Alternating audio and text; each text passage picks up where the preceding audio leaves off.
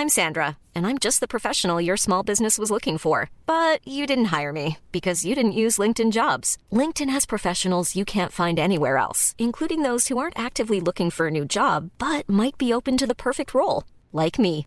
In a given month, over 70% of LinkedIn users don't visit other leading job sites. So if you're not looking on LinkedIn, you'll miss out on great candidates like Sandra. Start hiring professionals like a professional. Post your free job on linkedin.com/people today. Bonjour à tous et bienvenue ce matin à l'heure des pros. Les otages israéliens, les otages français, les otages du, du monde entier ne sont pas libérés ce matin. Le seront-ils demain, comme l'annonce Israël? Chacun l'espère bien sûr. S'il fallait une nouvelle preuve de ce qu'est le Hamas, de la torture psychologique qu'il inflige aux familles, ce compte-goutte qu'il met en place illustre la stratégie de l'inhumanité d'une organisation terroriste avec laquelle il faut hélas négocier. Une organisation terroriste ment, une organisation terroriste n'a pas de parole, une organisation terroriste utilise tous les moyens pour arriver à ses fins. La barbarie est un mode opératoire comme les autres. Le Qatar est ou serait un médiateur parce qu'il est aussi le financier du Hamas. L'Occident demandera-t-il une clarification au Qatar à l'issue de cette séquence? Est-ce que vendre son gaz et investir les bénéfices du fonds souverain en Occident, notamment dans les clubs de football, autorise de financer l'islamisme et le djihadisme mondial Voilà une question intéressante qui semble absente de l'espace médiatique depuis plus d'un mois. Il est à 9h. Somaya Labidi nous rappelle les titres du jour. Bonjour Somaya. La trêve repoussée à demain pour des discussions de dernière minute sur la liste des otages à libérer, annonce ce matin d'un responsable palestinien sans donner plus de précisions sur les dernières tractations en cours. Près de 240 otages seraient aux mains du Hamas depuis l'attaque du 7 octobre, dont 8 ressortissants français. Dix mois avec sursis requis contre l'influenceuse ayant ironisé sur la mort d'un bébé israélien. Ces propos, je cite, ont causé un émoi extrêmement important, a fustigé le représentant du parquet devant le tribunal correctionnel. Sa vidéo avait fait le tour des réseaux sociaux et provoqué l'indignation générale. Vers une large victoire de l'extrême droite aux législatives aux Pays-Bas, le PVV, parti de Gerd Wilders, est arrivé largement en tête des élections. Selon l'Institut Ipsos, il remporte 35 sièges sur 150. Une victoire considérée comme très confortable dans une chambre basse particulièrement morcelée. L'Alliance gauche écologiste est deuxième avec 25 sièges, tandis que le VVD de centre droit a remporté 24 sièges. Olivier D'Artigol, Gérard Carreau, Philippe Bilger, Gauthier Lebret et Vincent Hervouet. Vous étiez là avec nous hier, Vincent, pour évoquer la libération des images, des images des otages. On imaginait que ce serait ce matin, ce n'est pas le cas. Est-ce que ce sera demain? Personne n'en est, ne peut l'affirmer. En tout cas, je voudrais qu'on écoute M. Netanyahou. Vaudrait mieux. Vaudrait mieux? Oui, parce que vous savez, un accord qui a été si difficilement tricoté, si euh, n'arrivez pas à embrayer euh, concrètement sur le terrain, ben, il se défait. Mm. Euh, donc, euh, il- qui ait eu qui ait eu un grain de sable, On sait il lequel aurait dû être libéré depuis 10 minutes. On sait lequel Non, pourquoi. Non, mais je vais vous dire une chose, c'est qu'on connaît beaucoup de détails sur ce qui s'est passé, parce que la Maison-Blanche a tenu à communiquer. Donc tous les journalistes répètent comme des perroquets ce que les Mm. communicants de la Maison-Blanche ont bien voulu leur dire. L'essentiel de ce que l'on sait vient de Washington. Et euh, on le sait parce que euh, l'intérêt de Joe Biden, c'est de montrer à quel point il a été, il s'est investi, euh, montrer qu'il gouverne encore, il est en campagne électorale et c'est important. Mais donc on ne sait pas quel grain de sable. Il y a eu un grain de sable. Il y a beaucoup de sable à Gaza, au bord de la mer. Donc c'est une négociation qui est extrêmement difficile, avec une communication qui est compliquée entre les décisionnaires qui ont dealé cet accord et les gens sur le terrain, parce que c'est un terrain de guerre.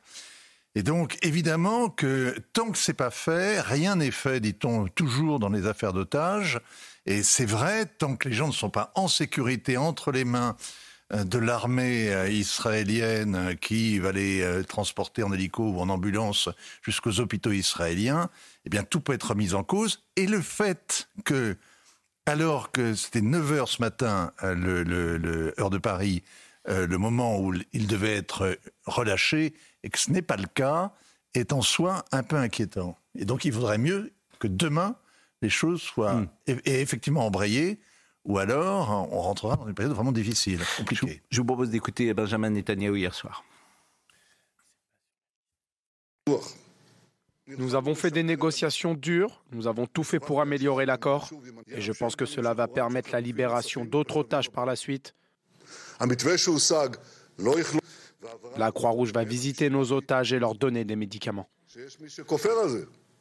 Est-ce qu'on peut imaginer que le Hamas ne veuille pas libérer les otages et mette et fasse cette mise en scène depuis euh, quelques heures? Est-ce que c'est possible? Non, je ne vois absolument pas quel serait l'intérêt du Hamas en la matière. Euh, l'organisation a besoin d'air. Euh, la trêve, hein, il, hmm. il, il l'attend, il l'espère. Ils ont besoin de se réorganiser, ils ont besoin de rebooter leur ligne de communication. Non, évidemment, non, on voit pas pourquoi ils saboteraient l'accord qu'ils ont si péniblement euh, négocié et si bien négocié. Parce qu'ils obtiennent beaucoup. Ils ne libèrent qu'un tiers, même pas, des otages qu'ils ont eu du mal d'ailleurs à lister, dont ils ont eu du mal à établir l'identité. Vous vous rendez compte dans quel dans quel chaos on est. Euh, le... Il y a le djihad islamique à l'heure, il, y a le, il y a le Hamas. Non, c'est très compliqué. Je parlais du Qatar, euh, puisque euh, manifestement les dirigeants du Hamas sont au Qatar. Bah, la branche politique, Khaled Meshal et Monsieur, oui, oui, Monsieur et jamais, et jamais le Qatar n'a ciblé ces gens qui sont sur son terrain pour ah bah c'est le contraire. Le, le Khaled Meshal est un familier qui avait été assassiné, je vous rappelle. Khaled Meshal avait été assassiné par les Israéliens euh, à Amman et il a survécu miraculeusement. Ça fait un mois que je le dis. Il n'y a pas un papier dans la presse française? Je, je vous assure, il y a, il y a, quand je disais est-ce que vendre son gaz et investir les bénéfices du Fonds souverain en Occident, est-ce que euh, d'un côté on peut faire les... ça, on peut avoir un club de football et puis de l'autre je, suis sidéré, pour tout vous dire. Oui, mais le monde est... Alors, attendez, attendez, attendez, attendez, attendez, attendez, attendez, Le monde est compliqué. Oui, Le monde est... Non, non, mais c'est pas une façon... Non, non, non, non, non. Entendez-moi bien. Euh, le Qatar, il y a le Hamas, euh, soutient les frères musulmans dans le monde entier. Hmm. Et c'est sans doute un poison, à vos yeux, au mien aussi. Mais le Qatar est aussi le pays qui abrite le CENTCOM et la principale base américaine dans tout le Moyen-Orient. Le Qatar est cette espèce de pays euh, minuscule qui est au flanc de l'Iran et qui lui sert de sas avec le monde extérieur. Si vous voulez discuter avec les Iraniens, vous passez par le Qatar. C'est un peu comme la Finlande de, de autant jadis avec l'Union soviétique.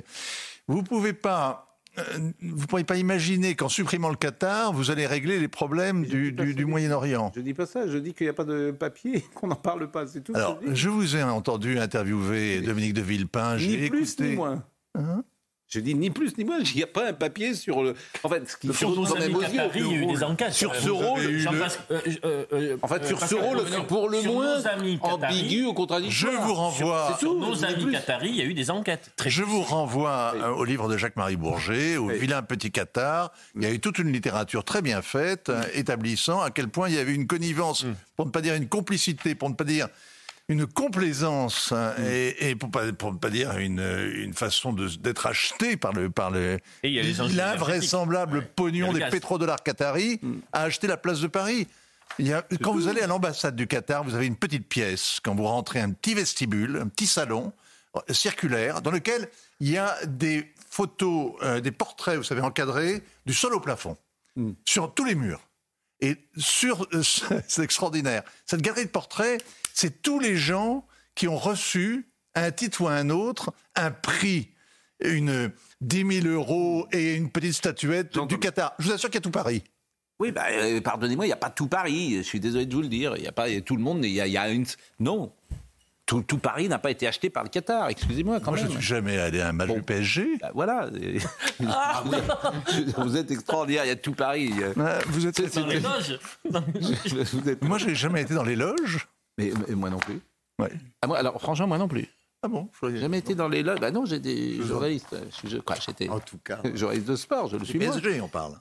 J'étais pas non plus journaliste du PSG, c'est pas comme ça que je définissais que je, je, je, Pascal, je, je concevais ma, ma, tâche. Pascal, mais j'aime bien le PSG par ailleurs, dans et même beaucoup. Les, dans tous les grands conflits, dans mm. toutes les guerres, oui. à un moment donné, on a besoin, on a besoin d'une sorte d'arbitre. Oui. D'arbitre. Mm. Et en général, on le choisit parmi les pays qui sont dits, entre guillemets, neutres.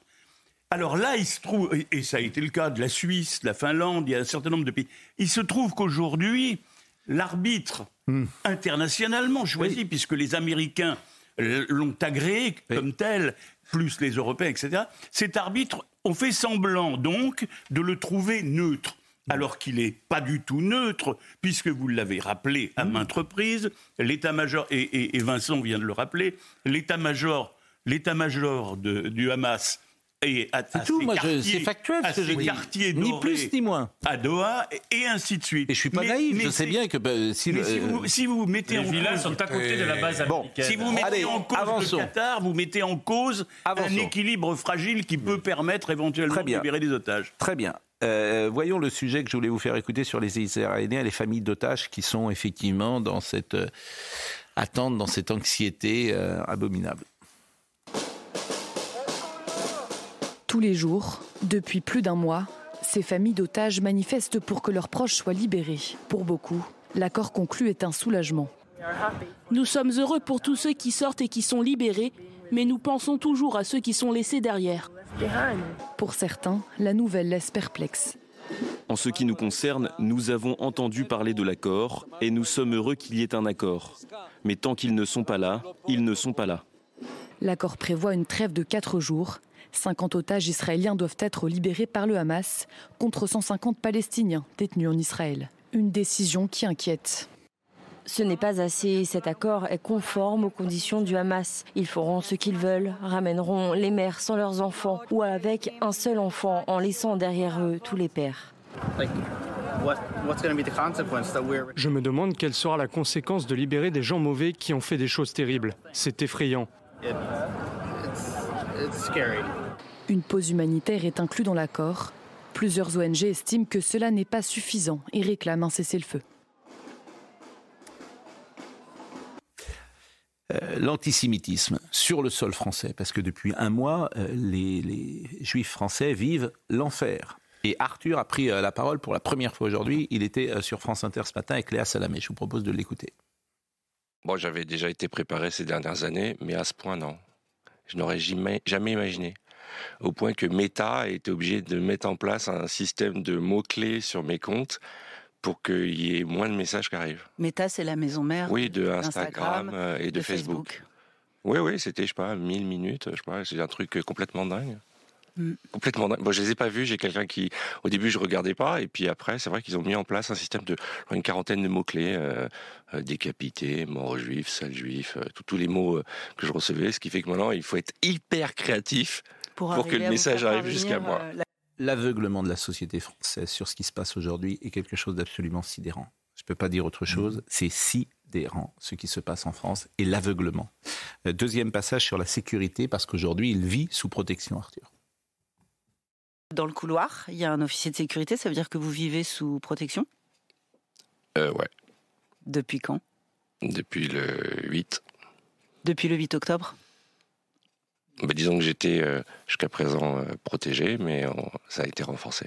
C'est ça. Est-ce que la, hum, les insultes antisémites qui ont commencé... on est en France, hein. On est en France. On est en France, hein. d'accord. On est en 2023. Mm. On est à, j'habite Paris. Nous sommes en France, et j'ai des agents qui protègent ma famille et moi-même parce que je suis juif.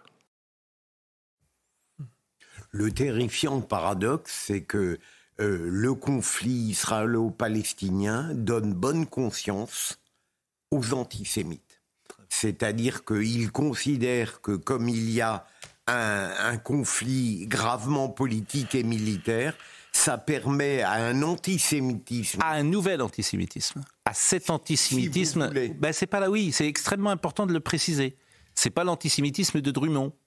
Euh, non, mais il y, a, il y avait toujours. C'est pas celui de l'affaire Dreyfus. Il y avait toujours un antisémitisme. Oui, quoi, sauf qu'il n'était pas sous protection, Arthur, euh, avant le 7 octobre. Il faut pas raconter de salade, en fait. Mais je ne dis pas à vous. Hein. Non, non, mais. Il faut pas raconter de salade. Il y avait, ben, je veux dire, c'est un antisémitisme très précis. Mais... Qui, a, qui, effectivement, depuis le 7 octobre, tout est permis. Avant, ça n'existait pas. Bah, personne n'était, Monsieur Arthur n'était pas sous protection. Donc, euh, donc quand je dis l'aveuglement, il est précisément là. Mais je dis. Il, a l'aveuglement de toute la société française. Parce qu'en fait, les gens ont peur.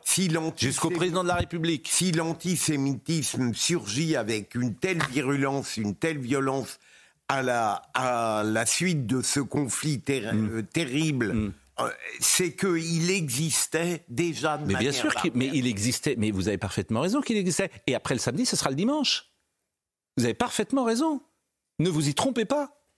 Mais il existait de manière, il existe toujours de manière résiduelle. Il doit représenter. J'ai pas de statistiques, malheureusement, on n'en a pas. De toute façon, on n'en a jamais en France, pas plus ethnique qu'autre. Mais donc, si on avait, on s'apercevrait que sur les actes antisémites, on- aujourd'hui, on est pas loin de 2000 signalés.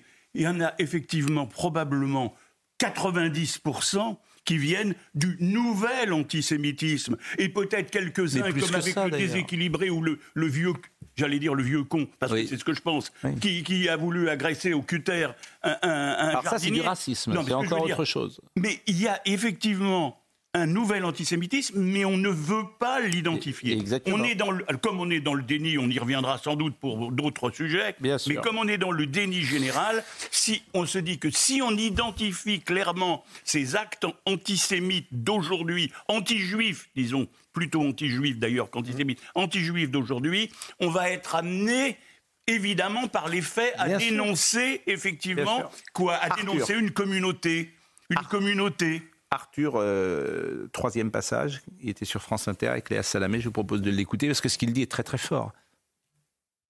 Moi, si je parle, c'est parce que je fais partie d'une communauté, on n'est pas beaucoup, il n'y a même pas 400 000 juifs en France. 400 000 Français juifs en France, et, ces Français-là, ils se sont jamais sentis aussi seuls. Alors vous avez le massacre du 7 octobre, et puis dans la foulée, ces actes antisémites. Je rappelle que nous représentons 1% de la population, et nous subissons 60% des actes de violence. Et, pour prolonger encore ce qu'il a dit, je vous propose d'écouter un, un dernier passage d'Arthur qui était ce matin sur France Inter. Il y a 40 de nos compatriotes qui sont morts, qui sont français. Ça fait quoi Un mois et demi? On leur a rendu un quelconque hommage? Il a fallu attendre 42 jours pour que le Parisien fasse la une, avec les visages de ces Français qui ont été relevés. Moi, j'ai grandi, on a tous vu les JT avec les noms qui démarraient aujourd'hui, ça fait tant de jours que tel journaliste est en otage. On n'en parle pas de ces 40 compatriotes Il y a 8 Français, juifs aussi, mais Français d'abord, qui sont retenus otages. Et on fait, qu'est-ce qui se passe là? C'est quoi ce silence? On n'en parle pas, on les considère pas. Pourquoi? Parce qu'ils sont juifs avant d'être français? Non, ils sont français. S'il y avait eu 40 Français assassinés, massacrés à Londres, avec des Français otages à Londres, on en parlerait ou on n'en parlerait pas, à votre avis, Sonia? Il y a un vrai problème. Il a tous les jours. Emmanuel Macron, hein, non, mais tous les jours, les 40. tous les jours, je- les, les huit euh, otages français, et on cite leurs noms sur l'antenne de CNews et on va les revoir. C'est huit personnes, c'est huit otages français.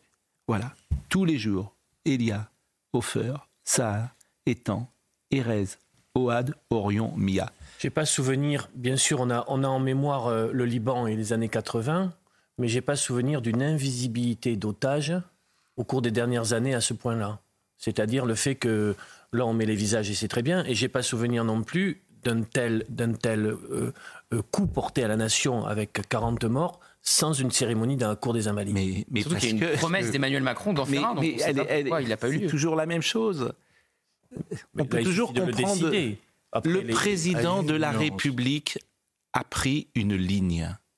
Il a peur. Je vois bien sa ligne, mais il ne veut pas mettre. Il pense que faire ça, c'est mettre de l'huile sur le feu. Peut-être a-t-il raison. Peut-être. Mais en dit long en même on temps. peut expliquer pourquoi. Mais en il même temps, en dit long. On peut expliquer pourquoi ça ne serait pas le cas aussi. Il y a, il y a une nation. il, y a une- il y a un pays très rassemblé sur le fait de rendre hommage aux 40. hein. Moi, je pense.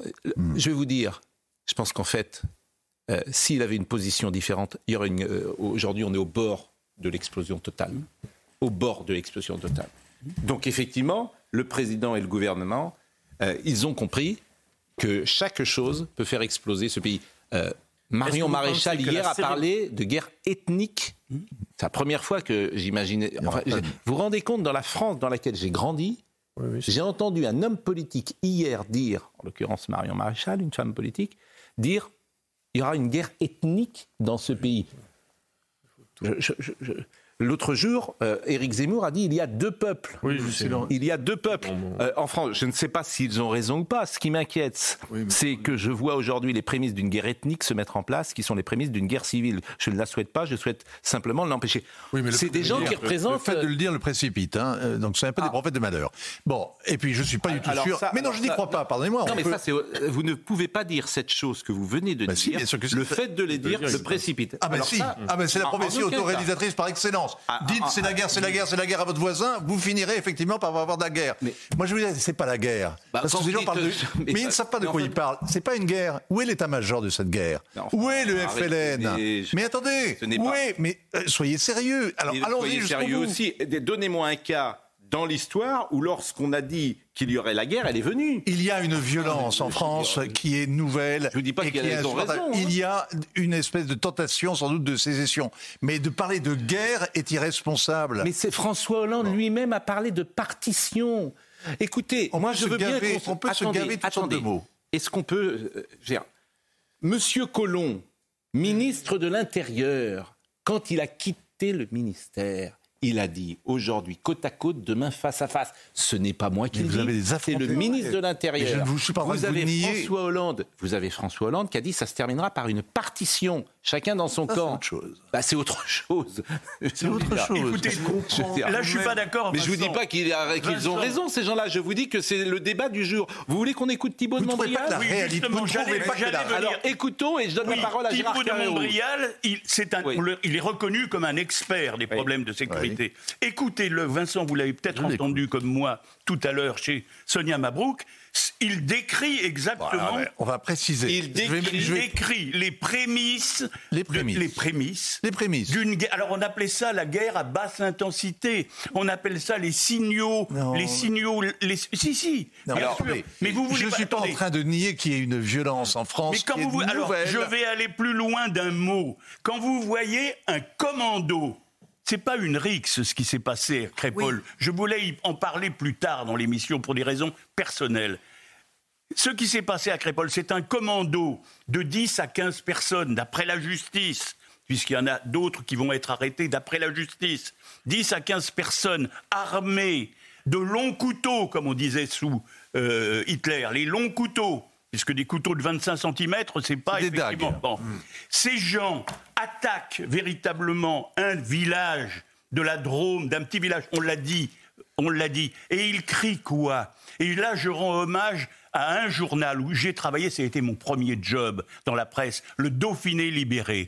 Le Dauphiné Libéré, qui est un grand journal régional, a donné les témoignages par ses envoyés spéciaux, les témoignages d'habitants du village qui ont dit que disaient ces gens, et ils citent, ils disaient, ils sont venus, nous sommes venus planter des blancs.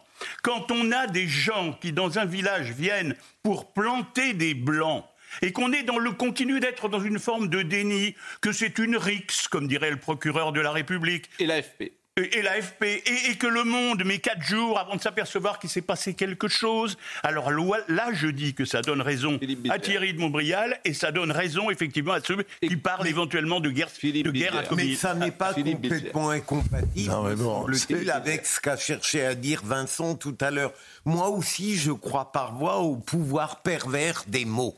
J'en- J'entends le président parle de décivilisation. Je ne suis pas persuadé que cet abus de ce, de ce terme soit, ne soit pas une manière d'excuser l'impuissance du pouvoir face à Philippe, moi, je, moi, je vais vous dire quand même quelque chose. Pendant 40 ans, on n'a rien dit. Et on a ce qu'on a dit, et maintenant on parle, et on nous dit qu'il ne faut pas le Oui, dire. oui, oui. Bon, faut Non. je, veux dire, Mais non. bah, je suis désolé de vous le dire, Mais Vincent Hervouet. mais Moi, je suis. Voilà. Mais on a- Pendant Je 40 vais ans. jouer, je vais jouer les, les, les, les, les- les innocents de service, hein, les ingénus, etc. C'est pas ça. Moi, je vous dis que parler de guerre est très prématuré. Il y a un problème effectivement de faillite de l'État, ça tout le monde le sait. Il y a un problème d'insécurité, il y a une violence dans, dans certaines communautés et une espèce de vendetta permanente et des razzias même. On a vu des razzias. Rachida Bon. Qui nous Mais écoute. vous n'êtes pas dans une guerre, c'est pas ça la guerre, oui, bon sang. Mais, euh, vous avez bien compris, euh, ne jouez Mais pas oui, sur les mais mots. non. Mais la réalité vous suffit pas Qu'est-ce qu'elle dit, Rachida Rachida Dati dit Mon groupe politique du Conseil de Paris a demandé à la maire de Paris d'afficher les portraits des otages français sur la façade de la mairie. Elle n'a pas donné suite car sa majorité est divisée entre elles alors qu'ils sont prompts à afficher tout et n'importe quoi. Elle a tellement raison une nouvelle fois, Rachida Dati. Ce qui se passe en France sur l'antisémitisme depuis un mois est invraisemblable. Invraisemblable. L'aveuglement de ce pays, pour des raisons que nous connaissons tous, est invraisemblable. Euh... Antisémitisme alimenté par une partie de l'échiquier politique aussi. Écoutons, écoutons euh, Marine Le Pen sur euh, la guerre ethnique. Euh, c'était sur France Inter, elle est intervenue.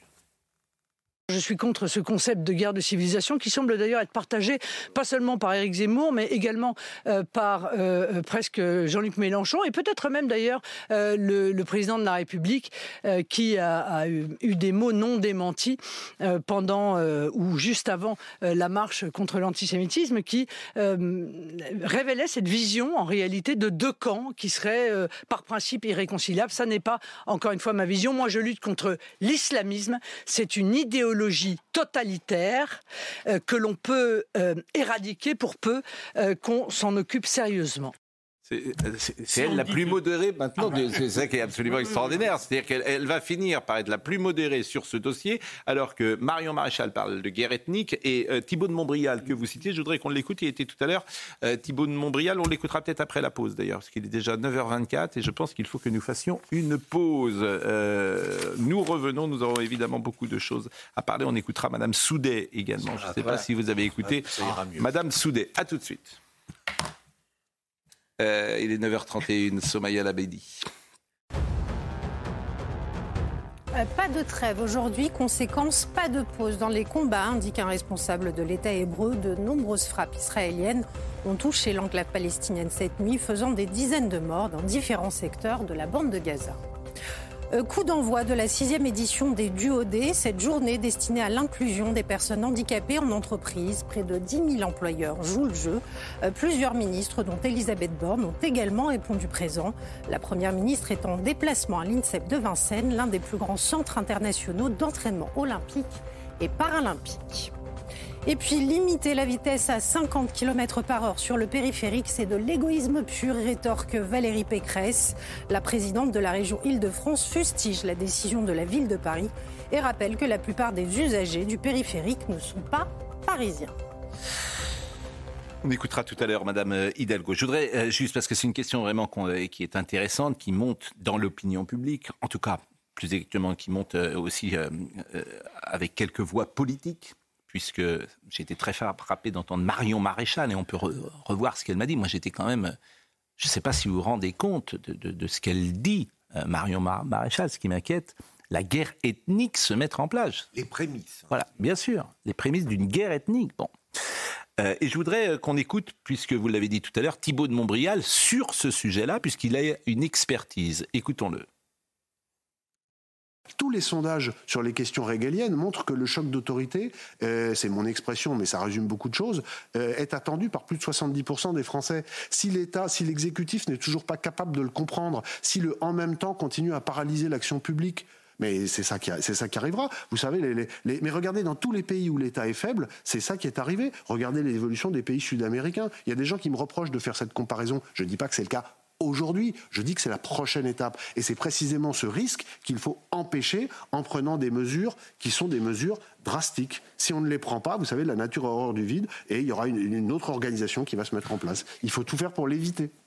Euh, il a raison sur les mesures, mais est-ce qu'on peut, concernant Marion Maréchal, se dire qu'il y a une société, un peuple, qui a des tensions euh, formidablement dangereuses, du communautarisme, mais pas virer dans un vocable? Vous savez ce que c'est, guerre ethnique c'est la Bosnie, oui. c'est le Rwanda. C'est le Liban.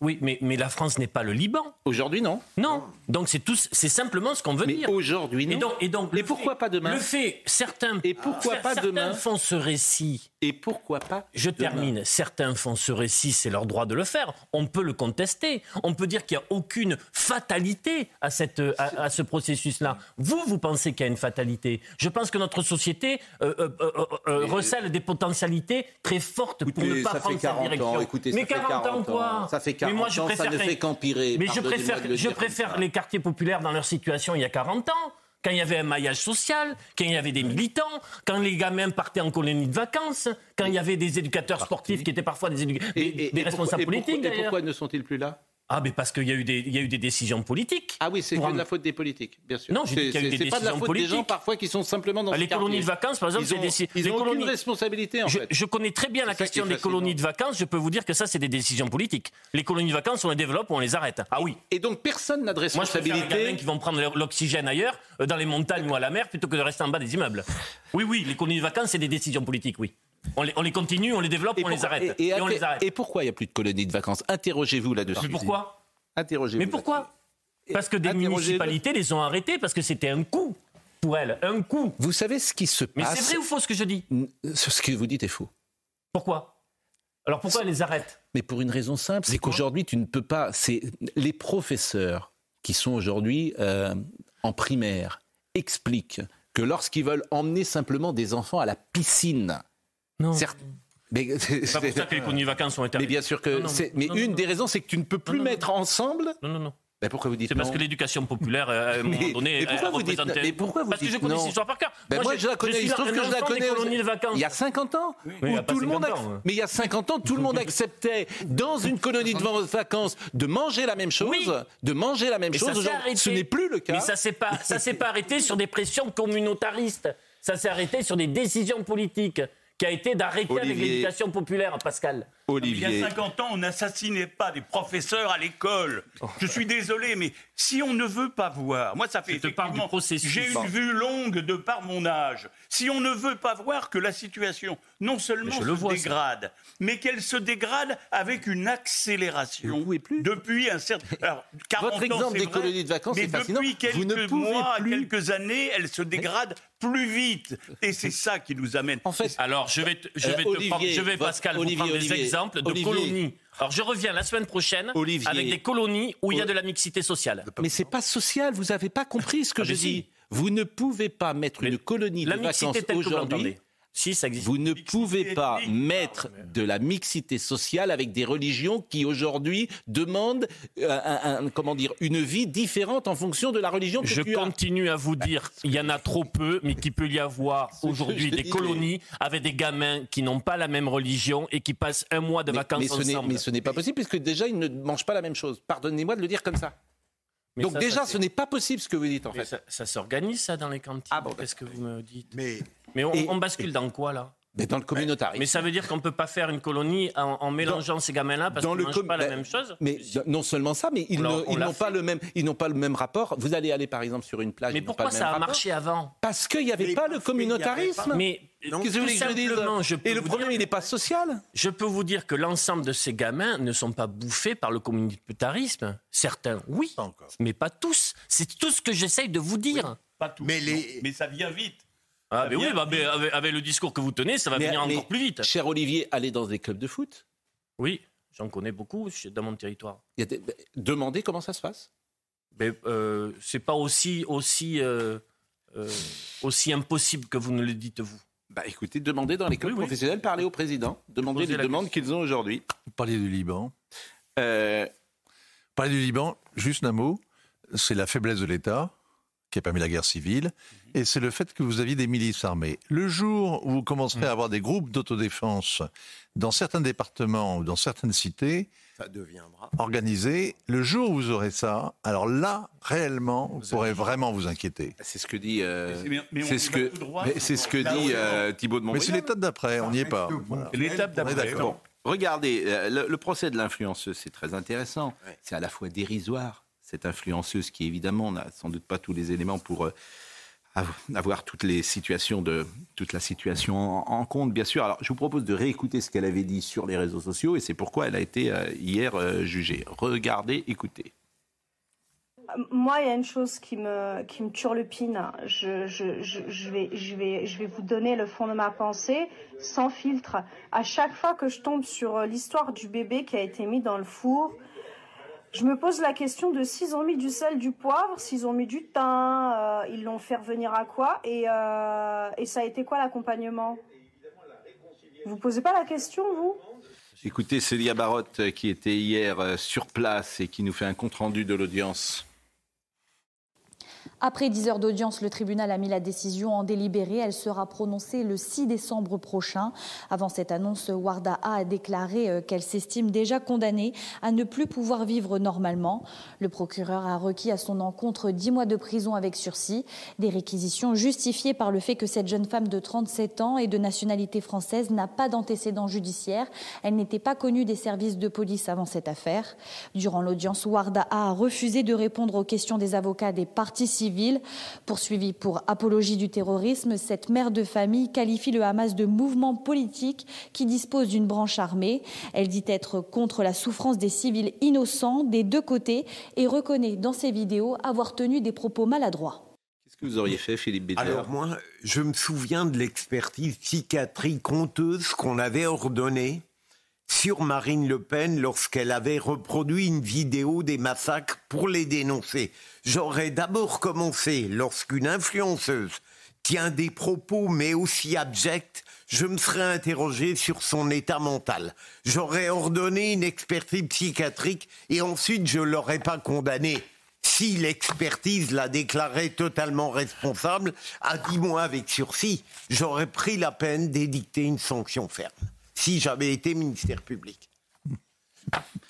Mais des, jeunes femmes comme ça sur les réseaux sociaux, mais ou des jeunes hommes d'ailleurs, il y en a la phrase de cette femme. Mais, mais on est, on, la quotidienneté vous offre une multitude de motifs d'indignation.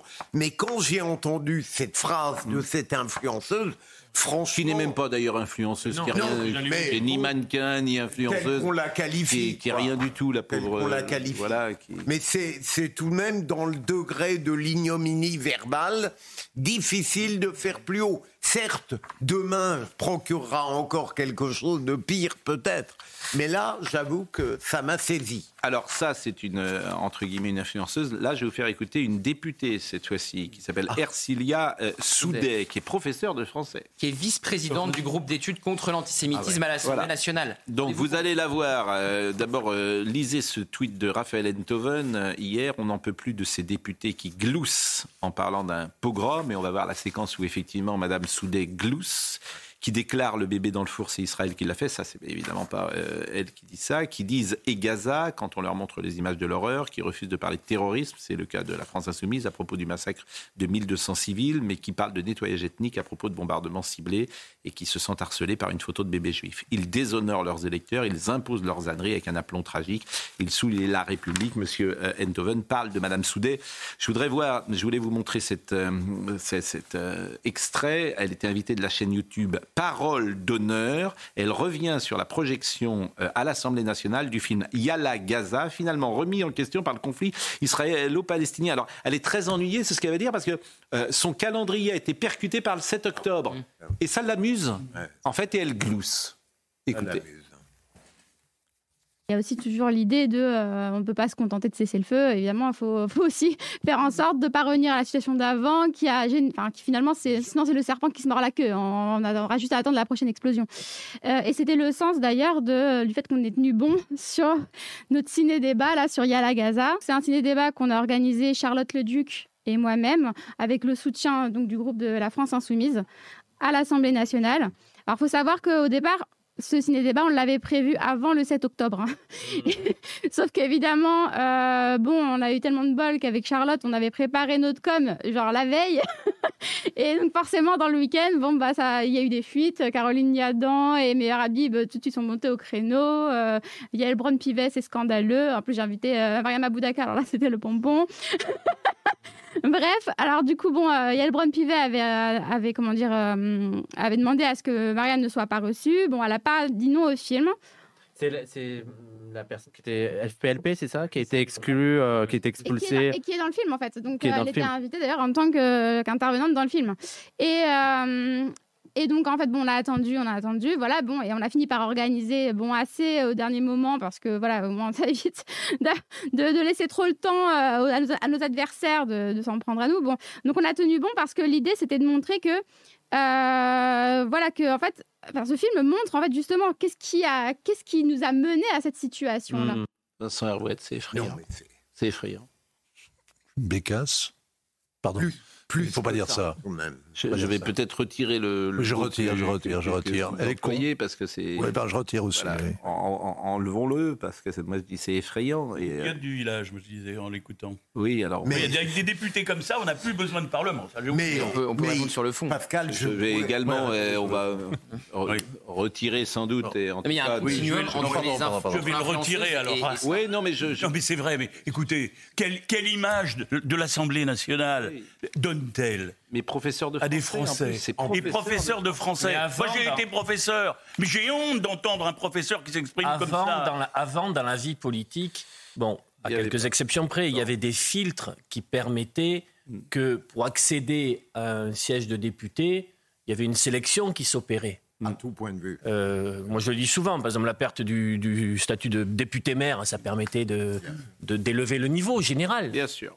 Mais Euh, a- là, là, j'ai pas souvenir. Moi, je suis passionné par la politique depuis des, des décennies. J'ai pas souvenir de ça. Eh ben, on se retrouvera là-dessus. Mais vous voyez la petite discussion qu'on a eue tout à l'heure sur l'impossibilité de vivre ensemble, qui est ma conviction. Oui, je sais. Hélas. Moi, j'aime bien écouter les policiers. Parce que les policiers, ils sont sur le terrain et ils me racontent. Bon, là, il y a Marc, qui est un policier qui nous écoute régulièrement. Il me dit En banlieue parisienne, impossible de faire une sortie avec des enfants juifs et musulmans. C'est ce qu'il me dit. Je pense qu'il a raison. Je pense qu'il a raison. Moi, j'écoute les profs, j'écoute les, les flics. Moi, je sais ce qu'ils me disent, les profs. C'est-à-dire qu'une sortie à la piscine, tu peux même pas la faire. Tout le monde ne vient pas. Tout le monde ne vient pas parce qu'en fonction. Et là, pardonnez-moi, c'est, c'est- c'est- alors est-ce euh, l'éducation, est-ce la religion, vous mettez ce que vous voulez. En fonction de cela, tu n'as pas le même rapport à simplement prendre un bain dans une piscine et apprendre à nager.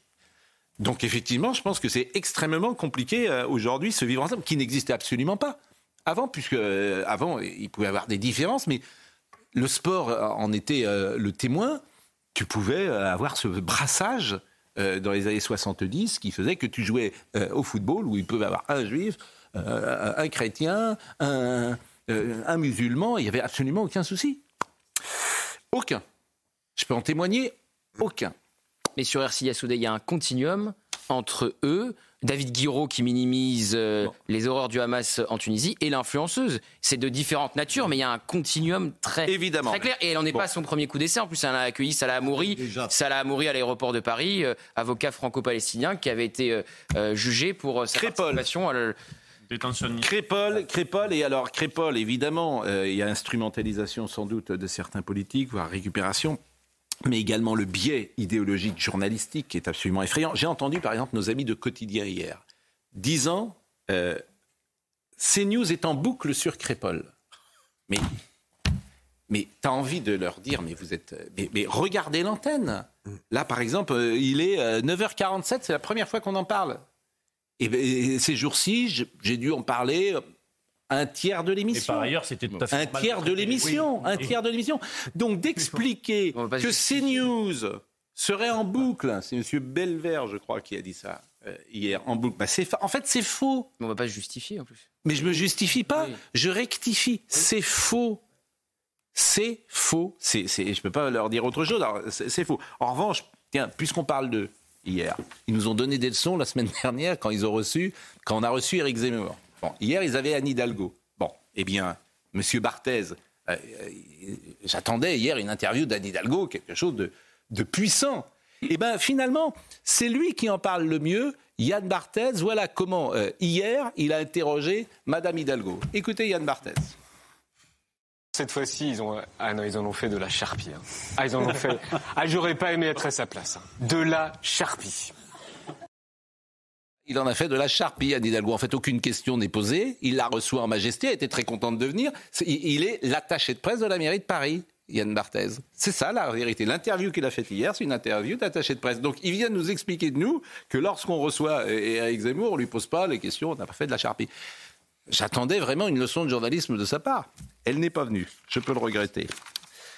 Euh, Crépol, Adrien Spiteri. Vous voulez qu'on écoute Anne Hidalgo maintenant, peut-être d'ailleurs? Puisqu'on en parle. Allez, allez, écoutons, écoutons à Anne Hidalgo. C'est pas tous les jours qu'elle est sur un plateau parisien.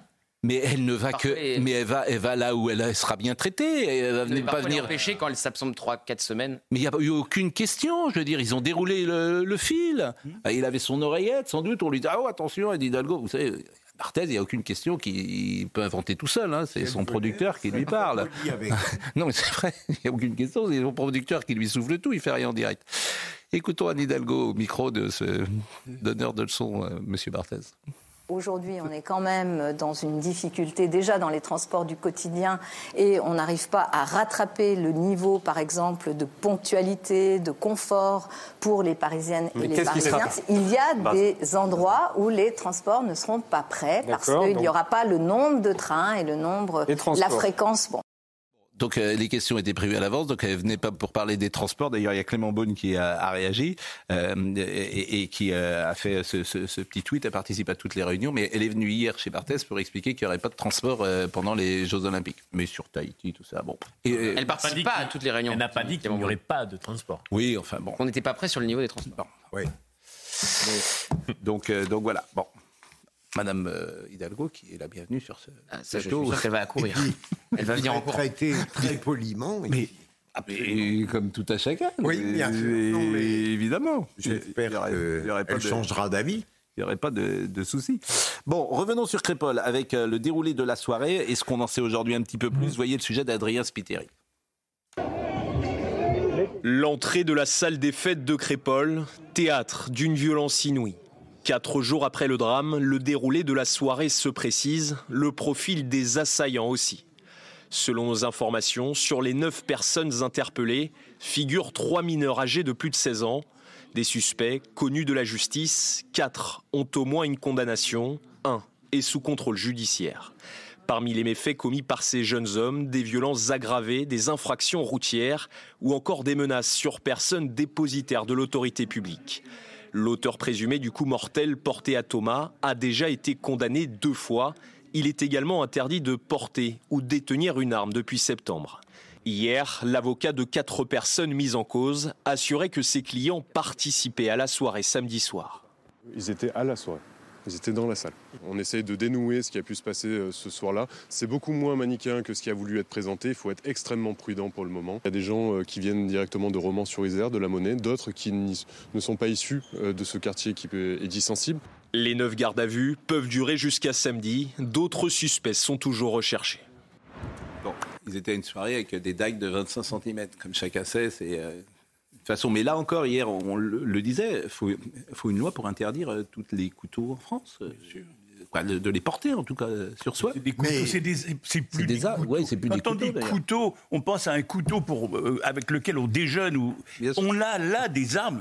Un couteau de 25, franchement, 25 cm de lame.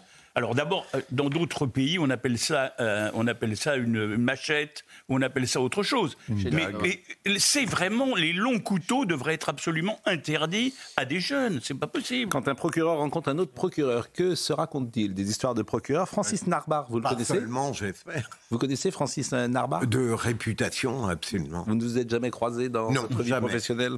Jamais. Le procureur qui a obtenu la perpétuité incompressible contre Michel Fourniret, il sera là dans une seconde. Vous restez avec nous parce que je veux pas que vous nous parliez des Pays-Bas. Ah oui. Comment vous qualifiez cette euh, victoire? J'ai vu, c'est un homme d'extrême droite? Ah oui, oui, oui, oui, on peut dire ça comme ça, l'ultra droite. Je crois pas qu'il le revêt. C'est un populiste, c'est un libertarien, c'est. Oui, oui, c'est un, c'est un personnage incroyable. Ça fait 20 ans qu'il est sur la, sur la scène. hein. Euh, tous les Néerlandais le connaissent. Et euh, là, voilà, le, le- il a remporté effectivement les élections hier. Il arrive en tête, en tout cas. Ça ne veut pas dire qu'il sera Premier ministre. Mais hein. tout le monde est d'extrême droite. C'est-à-dire que, par exemple, l'ultralibéral, Ah, il y a un glissement à droite. il est extrême droite. Et Madame Le Pen, qui est étatiste, voire de gauche, elle est aussi d'extrême droite. Donc je voudrais qu'un jour on me définisse. Mais y a bien pourquoi vous il y a riez bien une extrême gauche. c'est très, c'est très Pourquoi bien. aurait les- pas une extrême Mais droite parce que l'extrême gauche, elle est facilement définissable. Sur le plan économique, par exemple, je peux vous la définir très rapidement. Mais l'extrême droite, quand un, un leader est qualifié d'extrême droite alors qu'il est ultralibéral, c'est Mais le cas de l'Argentin, et que Madame regarde- Le Pen est également qualifiée d'extrême droite alors qu'elle est tout sauf ultralibérale, je me dis, mais pourquoi Oui, en fait? sur ce, sur ce terrain-là, vous n'avez pas tort. Ah, bah, souvent, ça va, pas ça tort, va plutôt, Allez, ça va plutôt, ils vont quand même plutôt Non. vers l'ultralibéralisme. Bah, donc Madame Le Pen n'est pas général. extrême droite. Non, alors. non, il y a- il y, a une autre façon de les définir, Oui, c'est les. Trump à chaque fois. Le Oui. Trump des Pays-Bas, le Trump Voilà, de l'Argentine, le Trump argentin. Je pense que tout ça est des. Bon. Parce qu'ils Ah, sont de la victoire de Gerd. Parce qu'ils sont C'est lui qui iconoclastes. Ah, ah, c'est lui qui parle. c'est- Ah non, un mot quand même, parce que vous avez vu Napoléon hier, vous avez bien aimé. Oui. Alors, je ne comprends pas, parce que moi, je vois un film par semaine au cinéma. Donc, j'en vois quand même un paquet. Un paquet de films moyens. La plupart des films sont des films moyens qu'on oublie très très rapidement. Pourquoi vous y allez alors? Là, bah, parce que ça m'intéresse. Oui, non, mais je, Euh, je suis comme vous en fait. Mais, là, on a un film quand même de mise en scène. Évidemment, c'est pas un cours magistral à la Sorbonne. D'ailleurs, ça ne se veut pas un cours magistral à la Sorbonne.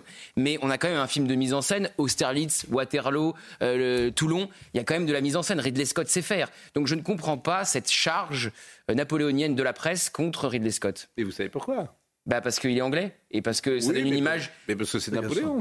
C'est-à-dire que. ce- Oui, mais parce que ça donne une image. Oui, c'est c'est un sujet très sensible. D'ailleurs, la presse anglaise est élogieuse. euh, Bien sûr, parce que les Français, un sujet sur n'importe quel su- film sur serait Napoléon serait. Sauf Ah, si on montrait Napoléon comme une horreur absolue. Oui, mais il n'est pas Ah, montré comme une horreur absolue, mais ah il n'est pas bah, montré non plus sous un beau jour Mais dans les ce film-là. Français, Ils apprécient Napoléon. Pascal, j'ai vu Les le Français, film. oui, mais.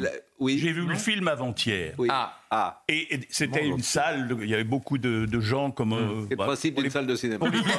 C'était une salle. Il y avait un grand écran aussi. C'était pas ce que je veux dire. C'était Bon, vous pas allez le dire salle- après parce qu'on est très en retard. Oui, c'était pas Euh, une... D'accord. Vous, vous le dites Ce tout de suite après. Alors, je vous dis juste, D'autres après. le film Après. manque de souffle. Le film n'est pas nul, le film manque de souffle. Pas vous, Voilà. pas vous. Bah, à tout de suite, à tout de suite. Salut euh, Gauthier, on est en retard. Trois minutes Pascal. de débord. À tout de suite. Snar Maria avec nous, bonjour. Bonjour. Vous avez publié ma rencontre avec le mal, euh, Michel Fourniret et Monique Olivier, euh, le procureur qui a obtenu la perpétuité incompressible contre Michel Fourniret. Vous racontez, et ce que vous racontez est effrayant, puisque vous avez eu face à vous pendant des heures Oui, oui, oui. Michel Fourniret.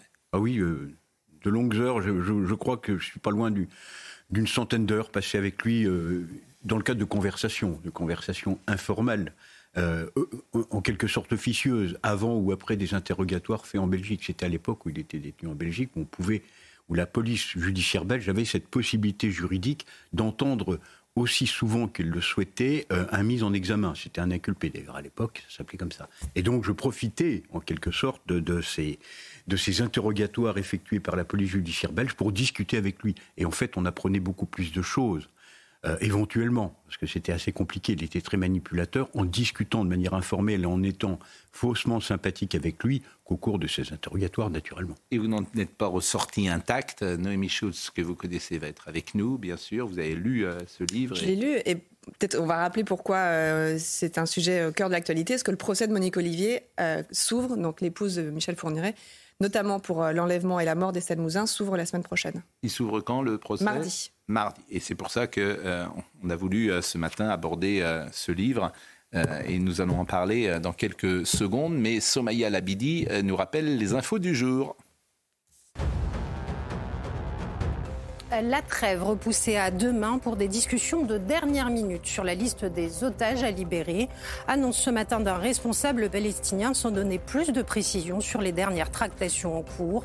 Près de 240 otages seraient aux mains du Hamas depuis l'attaque du 7 octobre, dont 8 ressortissants français. Bruno Le Maire se dit favorable à un abaissement de la durée d'indemnisation chômage des plus de 55 ans pour l'aligner sur celle des autres chômeurs. Une des mesures à prendre selon lui pour atteindre le plein emploi. Elle est actuellement de 27 mois pour les plus de 55 ans contre 18 mois pour les chômeurs plus jeunes. Et puis un policier de Niort blessé après un refus d'obtempérer. Selon les premiers éléments de l'enquête, cet agent a été, je cite, percuté par l'automobiliste alors qu'il était descendu de sa moto. Le motard a été transporté à l'hôpital dans un état stable selon la police. Une enquête a été ouverte pour tentative de meurtre sur personne dépositaire de l'autorité publique. Ça va être sympa la vie des gens de plus de 53, 54, 55 ans quand ils vont être virés. D'abord, ils ne retrouveront pas de job parce que les entreprises ne les prennent pas. Ensuite, maintenant, ils devront aller jusqu'à 63 ou 64 ans. Et en plus, leur chômage sera plus court. Donc comme ça, ils seront à la rue plus vite. Donc c'est une bonne euh, nouvelle que Monsieur le maire euh, a décidé. Vraiment, c'est bien. Euh, c'est bien, c'est un c'est- bien. C'est-à-dire que des gens qui ont travaillé toute leur vie, parce qu'en fait, c'est une assurance chômage, qui n'est plus une assurance d'ailleurs. hein. Donc ils auront travaillé toute leur vie. Et puis un jour, tu as un coup dur, à 54, 55 ans, tu es viré, mais tu as, cotisé toute ta vie. hein. Donc tu es viré. Donc là, tu sais pas où tu vas retrouver du job parce que sur le marché du travail, c'est plus compliqué. Tu vas travailler jusqu'à 64 ans et tu n'auras pas de chômage. Merci. Merci, euh, merci Monsieur le maire. Bonne idée, vraiment, c'est une bonne idée. Euh, le livre, euh, il y a une euh, question que vous posez qui nous hante tous, sans doute qui vous a hanté vous. Où est leur humanité? Vous parlez euh, de Michel Fourniret et de Monique Olivier. Où est leur humanité? Existe-t-elle seulement? Leurs visages d'hommes et de femmes ne sont-ils qu'une façade, une apparence? Je ne pouvais m'empêcher de me poser cette effrayante question. Euh, Je ne suis pas le seul à me l'être posé. Euh, les plus grands psychiatres français, euh, les docteurs Zaguri et Dubec par exemple, se la posent également. Euh, le, docteur Zaguri a dit euh, de Fourniret, mais pour ma part, j'y inclus euh, Monique Olivier également, euh, il n'y a aucun sentiment d'humanité. C'est la première fois que je vois ça, alors que j'en ai expertisé quand même un certain nombre. Euh, il n'y a aucun sentiment d'humanité chez Fourniret. Il éradique le genre humain. C'est lui-même qui le dit. Et j'y inclus naturellement Monique Olivier. Alors, je sais que quand on les appelle, quand on les qualifie de monstres, on est parfois un peu critiqué. Je l'ai été. Mais je reprends naturellement à 100% ce terme. Ce sont des monstres d'inhumanité, de perversité, de cruauté, de méchanceté. D'intelligence? Et d'in- d'intelligence. Alors, là, ils, sont- ils sont intelligents, incontestablement. Euh, Fourniret est intelligent, une intelligence normale. Euh, Monique Olivier, elle, a une intelligence supérieure. Même si aujourd'hui, il semblerait qu'une expertise euh, lui euh, attribue un, un- un- un QI inférieur à celui qui avait été déterminé par M. Ployer et M. Herbelot, qui sont quand même des grands psychologues, euh, également nationaux, inscrits sur la liste nationale, euh, avec un QI 131, donc une intelligence largement supérieure à la moyenne, 2,2% de la population française. Aujourd'hui, ça semble contesté.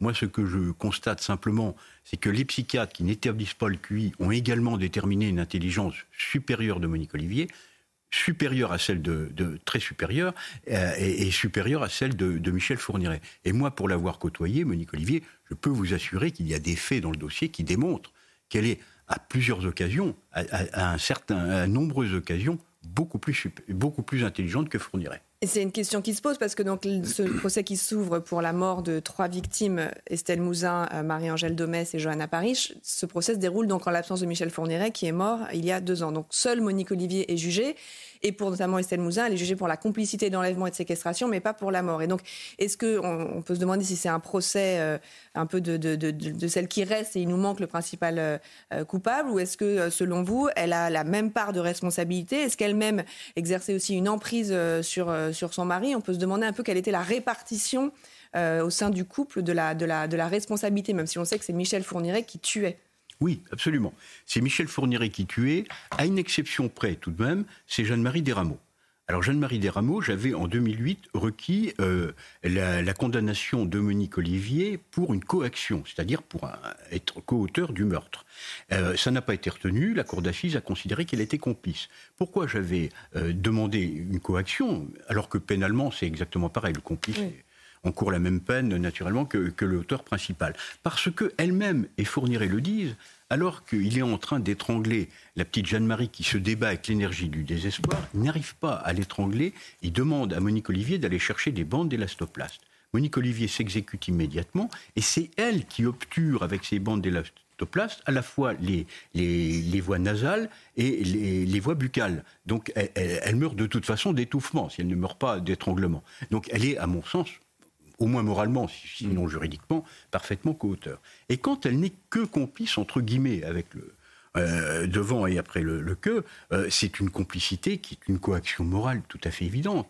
Quand vous songez que le premier meurtre, la petite Isabelle Laville, commis deux mois après euh, la sortie de prison de Fourniret, et conformément au pacte écrit dans leur euh, volumineux courrier, c'est elle qui enlève la petite Isabelle Laville. Elle est seule au volant de sa camionnette. Elle fait semblant, quelques centaines de mètres plus loin, de prendre en charge un autostoppeur qui a un bidon d'essence à la main. C'est Fourniret déguisé en ouvrier en panne d'essence. À peine Fourniret monté, il lui en serre une cordelette à l'arrière, il lui en serre une cordelette autour du cou de la petite Isabelle Laville. C'est Monique Olivier qui lui donne un nombre considérable de rohypnol, drogue du viol, qui la rend semi-comateuse. Il la transporte à l'étage, à Saint-Cyr-les-Colons, dans leur maison. Et là, euh, Fourniret demande à Monique Olivier de vérifier sa virginité. C'était un peu son, son, son alibi, entre guillemets, euh, son alibi pseudo-intellectuel. Elle vérifie la virginité, il va pour la violer, il a un problème d'érection. C'est Monique Olivier elle-même qui va pratiquer une fellation sur Fourniret pour qu'il puisse euh, violer la petite. C'est absolument épouvantable, naturellement. Ensuite, il l'étrangle, c'est lui qui l'étrangle, mais c'est ensemble, tous les deux, qu'ils vont jeter le corps de la petite Isabelle dans un puits préalablement repéré euh, des semaines avant, et on mettra 19 ans avant de retrouver le corps de la petite Isabelle Laville. Donc, euh, si elle, si elle n'est que complice, entre guillemets, encore une fois, elle est naturellement, moralement, au moins aussi responsable que lui. Au moins. Ce que vous racontez est tellement effrayant. Euh, Estelle Mouzin, est-ce qu'on est certain que c'est le couple Fourniret qui a euh, enlevé Estelle Mouzin et tué Alors on en est maintenant certain. Euh, pendant des années, vous allez nous le dire, euh, c'est une piste qui a été envisagée très vite, la piste Fourniret, et qui avait été écartée notamment en raison d'un alibi fourni par Monique Olivier à Michel Fourniret. On en est certain parce qu'il y a eu des aveux. Il faut reconnaître que c'est Monique Olivier qui a fini par avouer euh, l'enlèvement d'Estelle Mouzin par Michel Fourniret, et on a retrouvé l'ADN d'Estelle Mouzin sur un matelas, donc on sait. D'accord. En revanche, on n'a jamais retrouvé son Donc corps. elle sera, Ce que Vous dites aussi, c'est que ce procès, enfin, que de temps perdu. Euh, euh, elle a été enlevée en 2003, euh, et ce procès arrive 20 ans après. Oui, alors ce que je tiens à dire, c'est que moi, je n'ai jamais rien connu du dossier d'Estelle Mouzin, qui était instruit à mots, je n'étais pas géographiquement compétent, je, je n'ai jamais lu aucune pièce de procédure du dossier d'Estelle Mouzin. Mais lors de ces conversations que j'ai eues avec Fourniret, j'ai vite compris que Fourniret n'était vraisemblablement pas étranger à ce, à ce meurtre. Parce que quand on connaissait bien Fourniret, comme je le connaissais bien à l'époque, euh, il, passait des aveux en négatif. Et à plusieurs reprises, moi j'avais une double obsession. C'est à la fois retrouver le corps de toutes les victimes de Fourniret. Ça veut dire quoi, passer des aveux en négatif? Alors, et puis, euh, et puis et- essayer d'identifier toutes les victimes. qui- Alors, les aveux en négatif, c'était quand je lui parlais d'Estelle Mouzin, même si j'étais pas compétent en géographie, je discutais avec lui et j'avais des doutes de plus en plus forts. Eh bien, il me regardait avec un grand sourire et me disait Celle-là, monsieur le procureur, ce n'est pas moi. Mais avec un air euh, pervers. Et comme il m'avait dit Je vous aiderai, je vous aiderai, vous et la police, mais il faudra que vous vous montriez aussi intelligent que moi. Ce qui était tout à fait impossible puisque c'était l'homme le plus intelligent du monde. Et chaque fois qu'il nous a aidés, il mettait des pièges, qu'il fallait déjouer. Il, fallait, il y avait des, traquenards, en quelque sorte, des fausses informations. Donc pour Estelle Mouzin, j'en ai été tellement convaincu qu'en 2006, sans rien connaître du dossier, j'ai fait un courrier de trois pages à la DACG, la Direction des Affaires criminelles et des grâces du ministère de la Justice, en passant par la voie hiérarchique, par le parquet général, naturellement. Sur ces trois pages, je donnais toutes les raisons pour lesquelles, sans avoir aucune preuve, aucune preuve, naturellement, mais je donnais toutes les raisons pour lesquelles j'étais convaincu de la culpabilité de Fourniret dans ce meurtre, avec tout un faisceau de présomption. Il y avait à peu près euh, huit ou neuf euh, euh, indices de plus en plus très, assez précis pour certains. Ça, c'est en quelle année, vous le rappelez? C'est en 2006. 2006. Trois Et- ans après l'enlèvement de- d'Estelle Mouzin. Et, et qu'est-ce qui se passe à ce moment-là? Alors, moi, j'ai pas eu connaissance que l'on se- euh, se soit euh, inquiété de mon courrier ou que l'on ait fait des recherches ou des enquêtes sur mon Et pourquoi? Comment Je vous expliquez ça pas été fait. Comment Moi, vous expliquez ça? informé. Comment vous expliquez ça? Alors, est-ce qu'on a considéré que n'étant pas ju- juridiquement compétent, euh, je m'occupais peut-être de ce qui ne me regardait pas? C'est possible, Mmh. je- j'espère que non. J'espère qu'on a travaillé sur, ce, sur cette piste fournirait. J'en doute un peu parce que j'en ai discuté euh, lors d'une session euh, de formation à l'école des commissaires de police à Saint-Cyr-au-Mont-d'Or avec le directeur de la PJ de Versailles. Et je lui ai, je lui ai dit à peu près la, la même chose que ce que j'avais écrit. Et le directeur de la PJ de Versailles m'est apparu comme rigide. Mm. Il y a eu des- Euh, absolument ancré dans la certitude que Fourniret ayant un alibi, ça ne pouvait pas être lui. Les Mais cet alibi il y, a est des- il y a eu ridicule. des vrais ratés dans, dans l'enquête sur la disparition d'Estelle Mouzin. Bon. Et, euh, et effectivement, cet alibi a mis des années à- avant de tomber. 2015. Euh, en tout 2015, cas, c'est- Monique Olivier se confie à une codétenue. La codétenue, tellement épouvantée parce que lui racontait euh, Monique Olivier, le dit à Madame Kéris, la juge d'instruction, il y a une confrontation, elle conteste euh, Monique Olivier. Et ce n'est qu'en 2019 qu'elle reconnaîtra le, le meurtre. C'est passionnant évidemment de vous écouter. L'actualité, on fait traditionnellement des allers-retours dans la dernière demi-heure entre l'actualité euh, et l'invité que nous recevons, ma rencontre avec le mal, Michel Fourniret, Monique Olivier. Je voudrais quand même dire deux ou trois choses et terminer sur Crépol. La marche blanche, je crois que nous l'avons vu tout à l'heure et nous avons entendu euh, ceux qui euh, défilaient à Crépol. Mais je voudrais qu'on euh, écoute le président de la République hier qui s'est adressé au maire et qui a parlé de sécurité, sécurité, sécurité, a-t-il dit. Sujet sur lequel nous allons encore poursuivre le travail et l'améliorer, c'est l'une des leçons de l'été dernier. La sécurité, la sécurité, la sécurité. Ne jamais s'habituer et face aux violences qui se réinstallent, à ce que j'ai pu qualifier de décivilisation, réaffirmer ce sans quoi la liberté n'a pas de sens, qui est l'ordre républicain.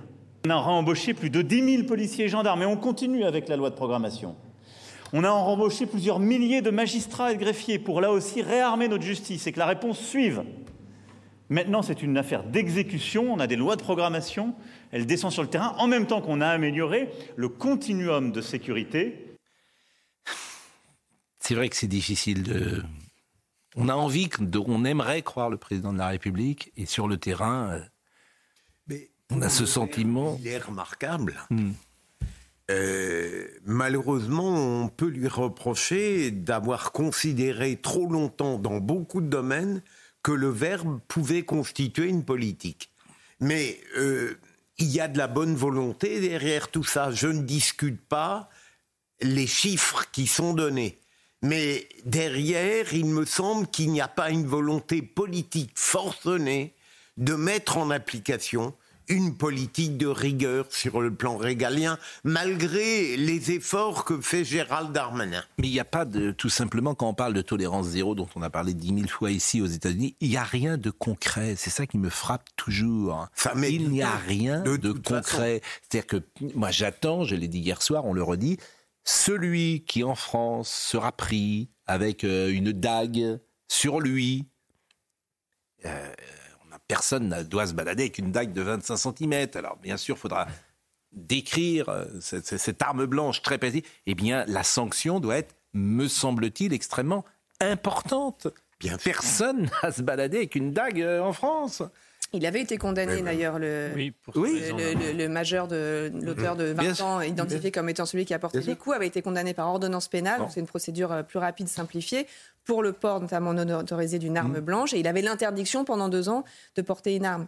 Eh oui, mais donc ça sert à, mais, bah, donc ça sert à rien. De la même manière, alors je sais pas, vous êtes euh, deux procureurs sur le plateau, deux procureurs sur le plateau. Là, il y a huit personnes qui seront arrivées euh, dans cette fête. moi, j'ai envie que les huit soient condamnés exactement de la même manière c'est la loi anticasseur d'avant 81. C'est le bon sens, comme vous le dites. Bon, je pense qu'il faut. Mais est-ce que euh, Emmanuel Macron aura le courage que je sache, sous Giscard, sous Pompidou, sous De Gaulle, on n'était pas en dictature. Cette loi existait, la loi anticasseur. Oui ou non? Elle a été abrogée en 1981 Oui ou non? Bien sûr. Bon, par, évidemment, idéologiquement. On n'était pas sous Pinochet, que je sache, euh, avec Pompidou et De Gaulle. Eh bien, cette loi anti Moi, je croirais le président de la République le jour où il dira les huit qui arrivent ensemble, ils sont condamnés pareil. Les huit condamnés pour homicide? Les huit pareil. Ben oui. Oui, mais là, vous. Mais, mais, mais pour condamner au même niveau celui qui. Oh, oh, les huit. C'est juridique. Oui. Comment Ça posera. Ça, oui.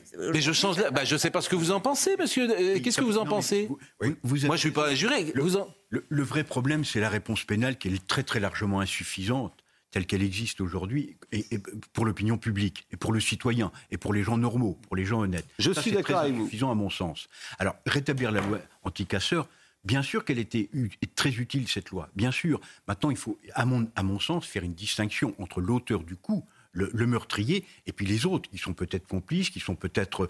Il y a peut-être une non-dénonciation non, de crime, il y a peut-être des choses. Mais il fuyait en Espagne?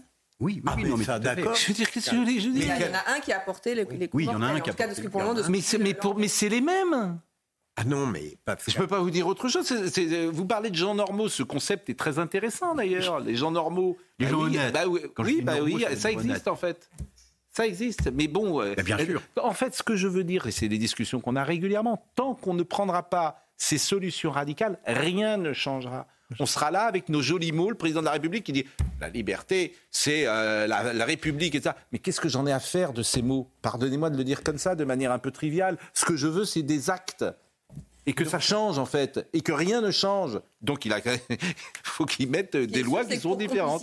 La peine encourue est la même que quand on est l'auteur du crime. Mais la loi anticasseur, elle n'existe plus depuis 80, c'est un tabou absolu. Oui, mais là, euh, Pascal, la gendarmerie a fait un travail remarquable. Oui, d'accord. Euh, il faut que la justice soit à la hauteur de l'enquête et que euh, dans cet aéropage de neuf personnes, hmm. il y en a une qui clairement a porté le coup de couteau qui a entraîné la mort de sans doute excessif en voulant condamner tout le monde, comme toujours, euh, sur ces sujets-là.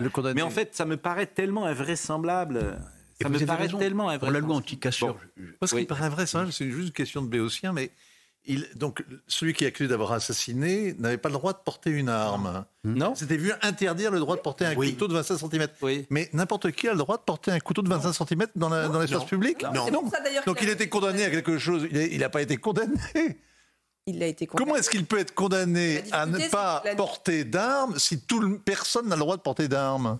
Il avait été arrêté avec- en portant une arme, donc présenté à un juge et condamné. Oui, mais il a pas. Non, mais vous, avez dit tout à l'heure, il a interdiction de porter une arme pendant euh, un an ou deux ans. C'est ce qu'on a cru comprendre. Ah, euh, l'interdiction, c'était. euh, Oui, donc mais personne n'a le droit de porter une arme blanche en France. donc, euh, parce qu'il. Euh, enfin bref, de toute façon, comme de, tant qu'on ne changera pas les choses. Je vais m'acheter une machette en sortant. La loi anti-casseur, elle était utile, mais elle était utile à l'encontre des casseurs. Elle était faite pour ça. C'était dans les émeutes qui étaient sûr. générées, les Black Blocs, par exemple. Bien sûr, bien sûr, aujourd'hui. bien sûr. Là, c'est très utile. Pour un cas comme celui-là, effectivement, il faut se féliciter de l'enquête de la gendarmerie, qui a été très rapide et qui apparemment a l'air très complète. Mais il faut effectivement, à mon sens, Alors, euh, je vous fais confiance. l'auteur du coup, les complices et puis euh, les. Je les fais confiance à la justice, euh, en l'occurrence euh, à vous deux qui sont deux. euh, Il faut que la justice se montre Vous avez été combien de temps procureur?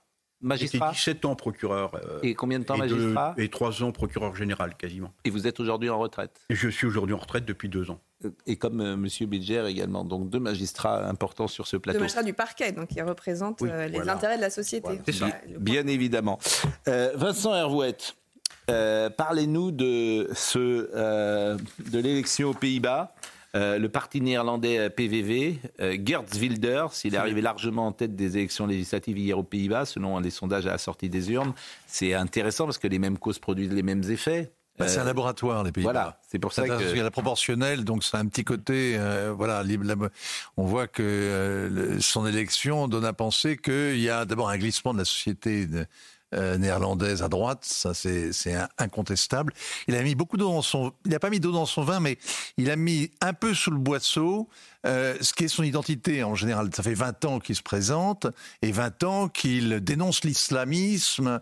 Il dit les pays les Pays-Bas, c'est pas un pays islamique, pas de Coran, pas de mosquée, pas d'école coranique. Ça c'est vraiment la base de son programme depuis 20 ans.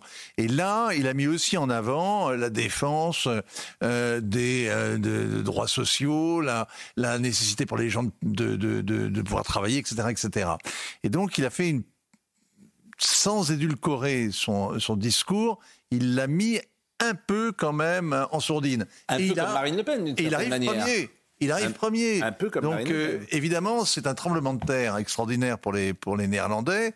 On ne sait pas s'il aura une coalition pour, euh, pour gouverner. C'est pas dit. partenaires ont dit non. Ils ont dit non, mais depuis 24 heures, ils sont en train de, ils sont en train de- d'évoluer. Depuis ce matin, c'est très frappant. Il faut arriver à 76 sièges. On va voir. on Bon, va écoutons voir. Marine Le Pen. il en a la Euh, moitié. Est-ce que vous diriez. Alors, ce qui m'intéresse, c'est de faire un, évidemment un parallèle avec Marine Le Pen. Est-ce que c'est le même que Marine Le Pen? On écoute Marine Le Pen et vous me dites ce que vous en pensez. Bien sûr, je me félicite de cette victoire parce que euh, Gerd Wilders et son mouvement euh, sont des alliés euh, du Rassemblement national. Ils participent du groupe Identité et démocratie au Parlement européen et ils démontrent que de plus en plus de pays au sein de l'Union européenne d'abord contestent son fonctionnement et il y a vraiment de quoi et souhaitent que l'on puisse à nouveau maîtriser une immigration qui est considérée euh, par beaucoup de peuples européens comme euh, en même temps massive et aujourd'hui totalement anarchique. Gerd Wilders est beaucoup plus blond, beaucoup plus peroxydé que, que Marine Le Pen. Il est pour un exit. Il est pour euh, que, comme il y a le Brexit, il est pour un exit lui. Il est pour sortir carrément de l'Europe. Il est pour le rétablissement des frontières. Il est pour euh, l'expulsion de tous les clandestins. Il est. Tout le monde est pour l'expulsion des clandestins. Ah bon? Ah, Si vous demandez aux gens, euh, il y a 99%. Bon, bah, il, est ré- il est pour la réintroduction des permis de travail, même pour les, même pour les Européens euh, en- en- aux Pays-Bas. Il est euh, le rétablissement de contrôle à toutes les frontières. hein. Et- et oui, c'est c'est- c'est- ça peut être de, de bon sens, quoi. je veux dire, de, de contrôler les gens qui rentrent sur ton pays. En fait, c'est pas idiot peut-être de contrôler les gens qui rentrent sur ton pays et de, so- et de sortir les clandestins. Quoi. Ça me paraît. je- vous pensez pas que c'est Non, non, mais je veux dire, il dit, Non, mais vous- il est vous pour en- le Nexit. Alors ça, c'est autre chose. Ça, je suis pas sûr que les Pays-Bas tout seuls, euh, ils veulent vivre ça en dehors de l'Union européenne. et de retrouver le croit. florin. Je crois qu'il peut commercer avec le reste du monde et à son profit se protéger des mauvaises influences de la Commission européenne. Voilà, c'est ce qu'il pense. C'est bien dit. Bon, euh, je veux dire, je veux dire une chose. Sa mère est indonésienne et son épouse est hongroise. Ah. Et c'est un homme qui dit Pays-Bas d'abord.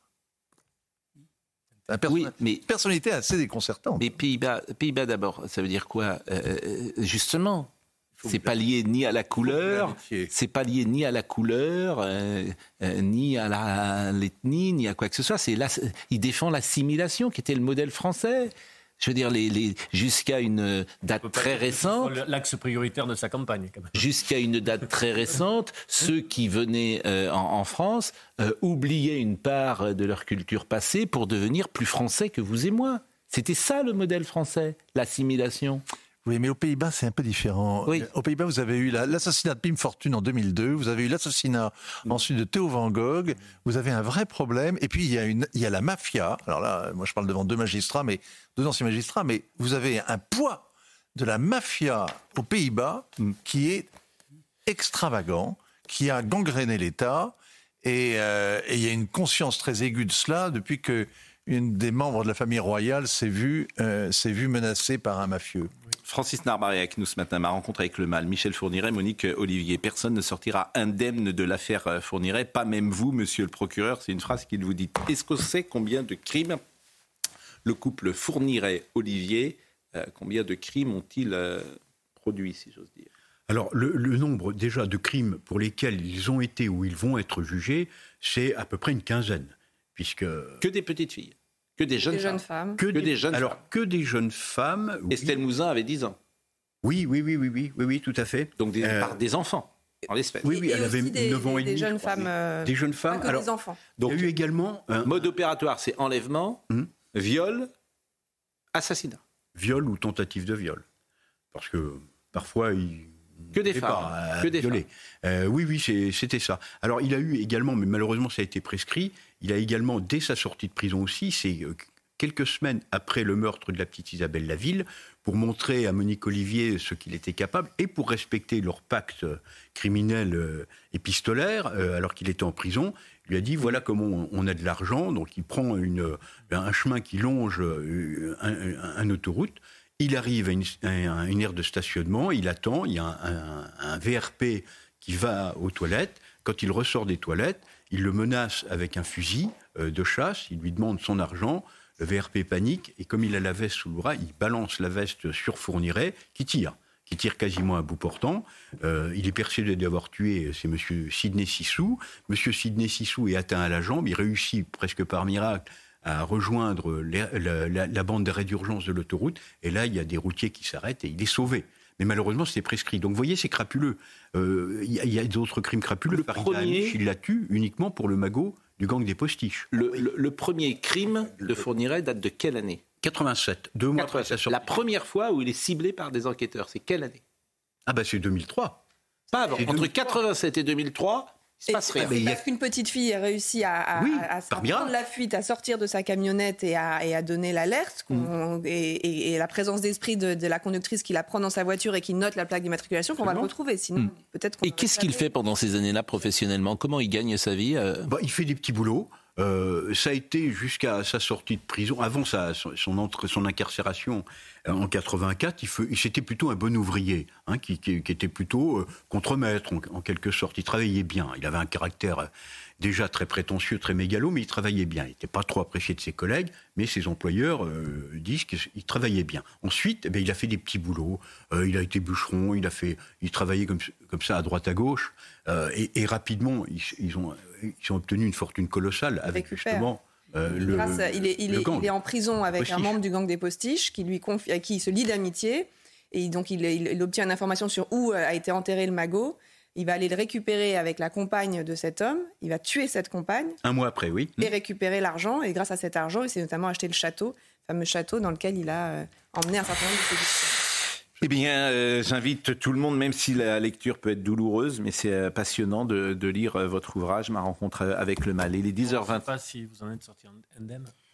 Non, je, je le dis, Fourniret m'a dit, c'est la deuxième chose qu'il me dit, effectivement, vous n'en sortirez pas indemne, ça m'a profondément marqué, mais je tiens quand même à préciser, parce que ça, ça me paraît essentiel, c'est que mon traumatisme, comme celui d'autres personnes, et des psychiatres, je, je citais le docteur Zaguri, il a été traumatisé aussi par cette affaire, n'est rien comparé à la douleur définitive parce que eux, c'est une, une perpétuité définitive totalement incompressible des parents des victimes. Bien sûr. Et Et d'ailleurs, d'ailleurs, détruits psychiquement, Mais bien au moins sûr, on, partiellement. D'ailleurs, c'est inimaginable. Leur C'est-à-dire que déjà, per- perdre un enfant, c'est abominable, mais d'imaginer comment son enfant a vécu les derniers instants de sa vie, mais chaque seconde après de ta vie, euh, tu es évidemment. euh, pas dire que tu ne penses qu'à ça, mais si d'ailleurs, tu ne dois penser qu'à ça. Et le Euh, chercher pendant, absolue. pendant plus d'une dizaine d'années. Enfin, C'est inimaginable. Il est 10h30. Euh, Somaya Labidi va nous euh, donner les infos. Et puis Somaya, je pense que vous serez en direct avec un- une invitée aujourd'hui ou un invité. Un invité. Un invité. Arrestation du directeur de l'hôpital Al-Shifa avec plusieurs autres cadres soignants, annonce d'un chef de service de l'établissement de santé gazaoui. Le personnel a reçu l'ordre d'évacuer, une information non confirmée pour l'heure par l'État hébreu, alors que l'armée israélienne continue d'y chercher des installations militaires du Hamas. Dix mois avec sursis euh, requis contre l'influenceuse ayant ironisé sur la mort d'un bébé israélien. Euh, Ces propos, je cite, ont causé un émoi extrêmement important, a fustigé le représentant du parquet devant le tribunal correctionnel. Euh, Sa vidéo avait fait le tour des réseaux sociaux et provoqué l'indignation générale. Euh, C'est aujourd'hui la sixième édition des Duodés, l'occasion pour des personnes en situation de handicap euh, de suivre le quotidien d'un professionnel en entreprise, une initiative qui met à l'honneur l'inclusion et l'emploi des personnes handicapées. Euh, Nous sommes justement avec euh, Yann Bucaille-Lanzrac. Euh, Bonjour et merci d'être avec nous. Vous êtes un entrepreneur social multi-récompensé pour la création des cafés Bonjour. joyeux. D'ailleurs, vous inaugurez le premier comptoir Café Joyeux aujourd'hui sur le site de Canal+. Pouvez-vous d'abord nous rappeler le concept? Le concept, c'est très simple. C'est un café où tout est bon. Euh, on peut y déjeuner à la journée.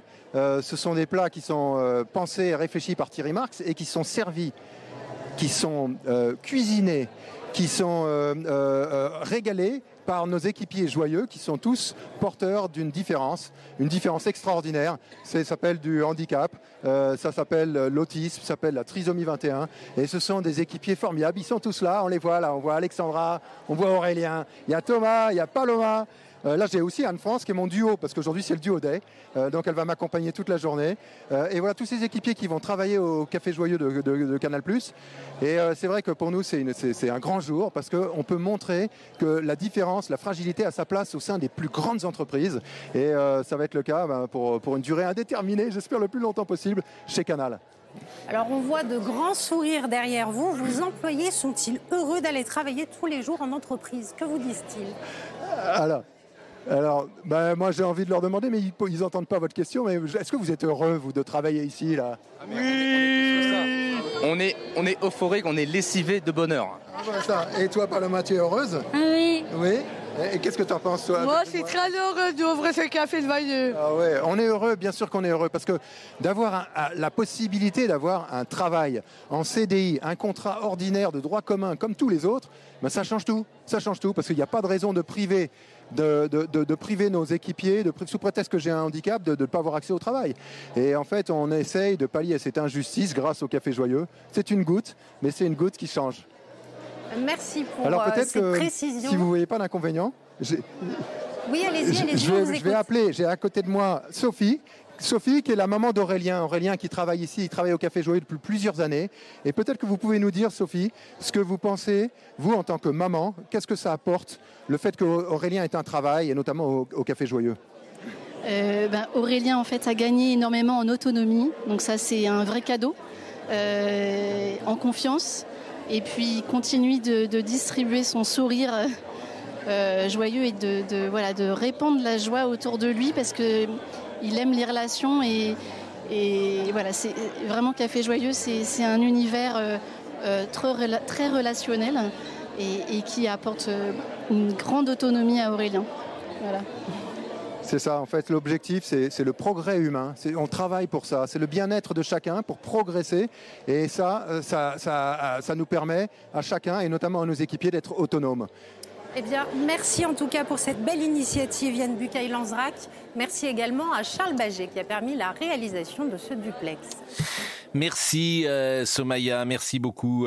Euh, euh, cet échange. Merci Noémie Schulz, bien évidemment. Merci euh, Francis Narbar, euh, Narbar votre, ma rencontre avec le mal, Michel Fourniret, Monique Olivier, qui était Virginie Leblond-Tailleb était à la réalisation aujourd'hui, Ludovic Lébar était à la vision. Merci à Jean-François Coulard qui était au son. Merci à Marine, bien sûr, Lançon, à Benoît Bouteille. Toutes ces émissions sont à retrouver sur cnews.fr. Jean-Marc Morandini dans une seconde et nous on se retrouve ce soir pour l'heure des pros.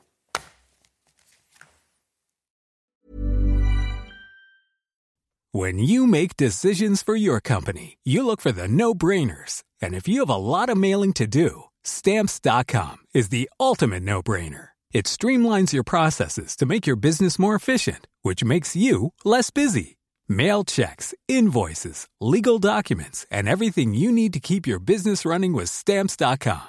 Seamlessly connect with every major marketplace and shopping cart Schedule package pickups and see your cheapest and fastest shipping options from different carriers with rates up to 89% off USPS and UPS rates. And with the stamps.com mobile app, you can take care of mailing and shipping wherever you are. Make the same no-brainer decision as over 1 million other businesses with stamps.com. Sign up with code program for a 4-week trial plus free postage and a free digital scale. No long-term commitments or contracts. That's stamps.com. Code program.